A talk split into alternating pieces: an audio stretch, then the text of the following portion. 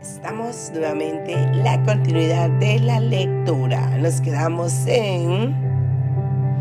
Cuando ponemos una semilla en una tierra fértil, la semilla del fruto crea otro árbol. Ese árbol reproduce más frutos y por el fruto conocemos el árbol.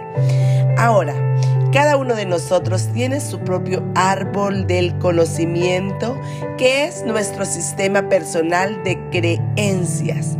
El árbol del conocimiento es la estructura de todo lo que creemos. Cada concepto, cada opinión forma una pequeña rama de ese árbol, hasta que acabamos con un árbol del conocimiento entero. Tan pronto como ese árbol toma vida en nuestra mente, oímos al ángel caído hablar muy alto. El mismo ángel caído, el príncipe de las mentiras, vive en nuestra mente desde el punto de vista tolteca. Un paraíso vivía en ese fruto. Nos lo comimos y el parásito entró en nosotros.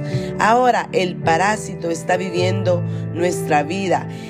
El cuentista, el paraíso nace en nuestra cabeza y sobrevive dentro de ella porque lo alimentamos con nuestra fe.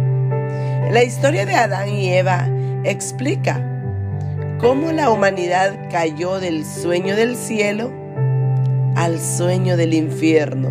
Nos explica de qué modo nos convertimos en lo que somos ahora. La historia normalmente dice que solo dimos un mordisco a la manzana, pero esto no es verdad. Creo que nos comimos todo el fruto de aquel árbol y nos pusimos enfermos al hartarnos de mentiras, veneno emocional.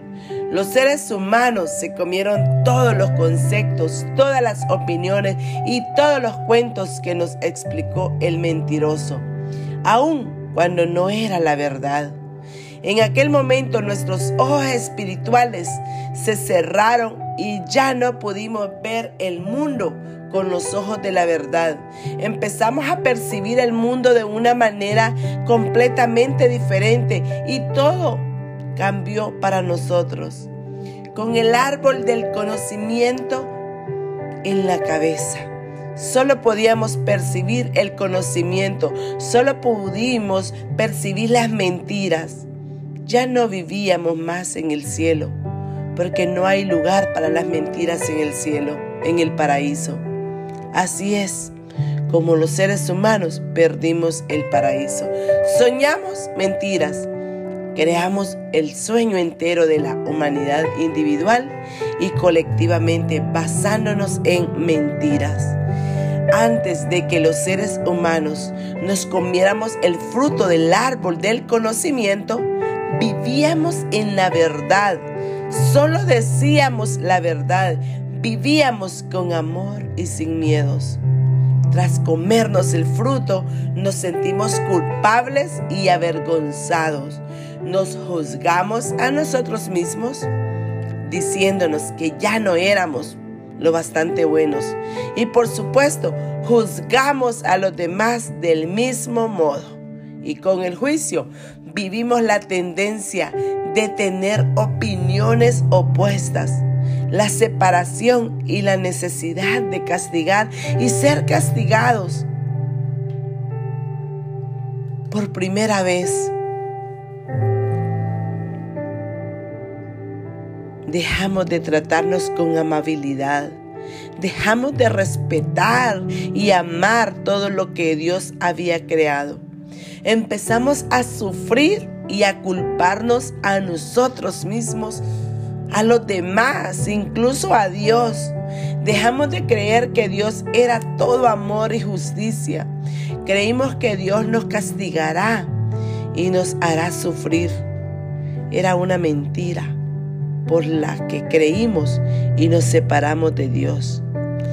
Desde ese punto resulta más fácil entender cuál es el significado del pecado original. El pecado original no es el sexo. No, eso es otra mentira. El pecado original es creer que las mentiras provenientes de la serpiente del árbol, del ángel caído, el significado de la palabra pecado es obrar en contra. Todo lo que decimos, todo lo que hacemos en contra de nosotros es un pecado. Pecar no tiene nada que ver con la culpa o con la condena moral. Pecar es creer en mentiras y utilizar esas mentiras en contra de nosotros. Desde ese primer pecado, desde esa mentira original, nace el resto de nuestros pecados. ¿Cuántas mentiras oyes en tu cabeza? ¿Quién está juzgando? ¿Quién está hablando? ¿Quién tiene todas esas opiniones? Si no amas es porque esa voz no te deja amar. Si no disfrutas de tu vida es porque esa voz no permite disfrutar de ella. Y solo eso, el mentiroso que está en nuestra cabeza siente la necesidad de expresar todas esas mentiras, de explicar su historia. Compartimos el fruto de nuestro árbol con los demás y dado que ellos tienen el mismo tipo de mentiroso, entonces nuestras mentiras se unen y se vuelven más poderosas. Ahora odiamos más, ahora hacemos más daño, ahora defendemos nuestras mentiras y nos convertimos en seguidores fanáticos de nuestra mentira.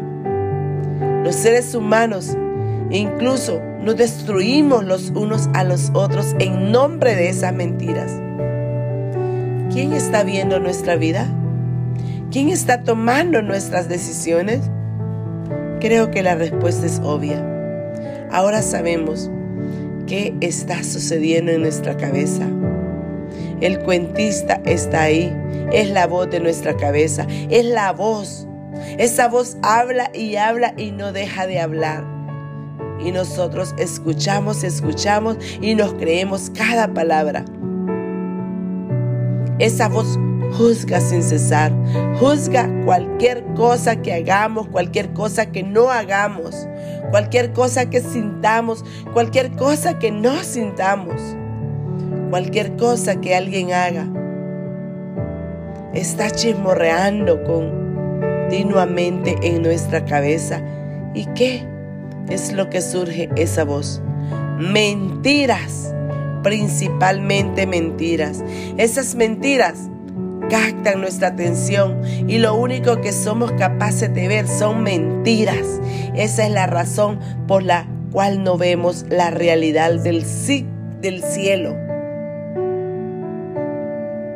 Esa es la razón por la cual no vemos la realidad del cielo, que existe en este milagro, en este mismo lugar, en este mismo momento. El cielo nos pertenece porque somos los hijos del cielo. La voz en nuestra cabeza no nos pertenece. Cuando nacemos, no tenemos esa voz. La voz en nuestra cabeza surge después de aprender, en primer lugar, el lenguaje, después diferentes puntos de vista, más tarde todos los juicios y las mentiras, incluso cuando aprendemos a hablar, solo decíamos la verdad, pero poco a poco el árbol del conocimiento entero se va programando en nuestra cabeza y con el tiempo el gran mentiroso domina el sueño de nuestra vida. El día de hoy termino con esta lectura, continuamos el día de mañana. Muy buen día, la continuidad de la lectura, la voz del conocimiento. Nos quedamos ayer, el lugar del amor, el mensaje del ángel caído era el miedo, era una mentira en lugar de la verdad. De hecho, la historia describe al ángel caído como el príncipe de las mentiras. Y eso quiere decir que era un mentiroso serpiterno. Todas las palabras que salían de su boca eran mentiras. Según la historia, el príncipe de las mentiras vivía en el árbol del conocimiento y el fruto de ese árbol, que era el conocimiento, estaba contaminado por las mentiras. Nos acercamos a aquel árbol y mantuvimos la conversación más increíble con el príncipe de las mentiras. Éramos inocentes, no lo sabíamos. Confiábamos en todos los seres y ahí estaba el príncipe de las mentiras, el primer cuentista, un tipo muy inteligente. Ahora la historia cobra un poco más de interés porque aquella serpiente tenía una historia propia completa. Aquel ángel caído hablaba y hablaba y hablaba y nosotros escuchábamos y escuchábamos y escuchábamos. Como bien sabes, cuando somos niños y nuestros abuelos nos cuentan cuentos, estamos ansiosos por escuchar todo lo que nos explican. Aprendemos y resulta muy interesante. Queremos saber más, pero en este caso, ¿quién hablará? Quien hablaba era el príncipe de las mentiras. Sin ningún lugar a dudas, estaba mintiendo y nosotros nos dejábamos seducir por las mentiras. Creímos la historia del ángel caído y ese fue nuestro error más grande. Eso es lo que significa comer del árbol del conocimiento. Estuvimos de acuerdo y tomamos su palabra como la verdad. Creímos en las mentiras, depositamos nuestra fe en ellas. Cuando mordimos la manzana, comimos las mentiras que venían con el conocimiento. ¿Qué ocurre cuando nos comemos una mentira? Nos las creemos y ¡boom! Ahora, la mentira vive en nosotros. Esto es fácil de comprender. La mente es un campo muy fértil para los conceptos, las ideas y las opiniones. Si alguien nos dice una mentira y nos la creemos, esa mentira echa raíces en nuestra mente. Ahí puede crecer hasta que se hace grande y fuerte como un árbol.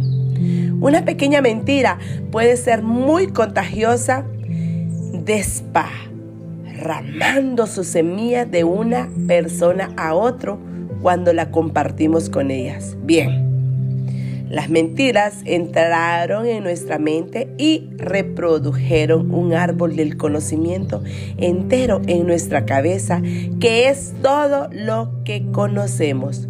Pero, ¿qué es lo que conocemos? Mayormente mentiras. El árbol del conocimiento es un símbolo poderoso. La leyenda dice, que quien quiera que coma el fruto del árbol del conocimiento sabrá distinguir entre el bien y el mal. Sabrá la diferencia entre los que correcto y lo que no lo es. Lo que es bello y lo que es feo. Reunirá todo ese conocimiento y empezará a juzgar. Bueno, eso es lo que ocurrió en nuestra cabeza el simbolismo de la manzana es que cada concepto, cada mentira es igual que un, que un fruto con una semilla. Cuando ponemos una semilla en, en tierra fértil, la semilla del fruto crea otro árbol. Ese árbol produce más frutos y el fruto. Y por el fruto conocemos el árbol. Segundo día de lectura. Nos estamos escuchando el día de mañana.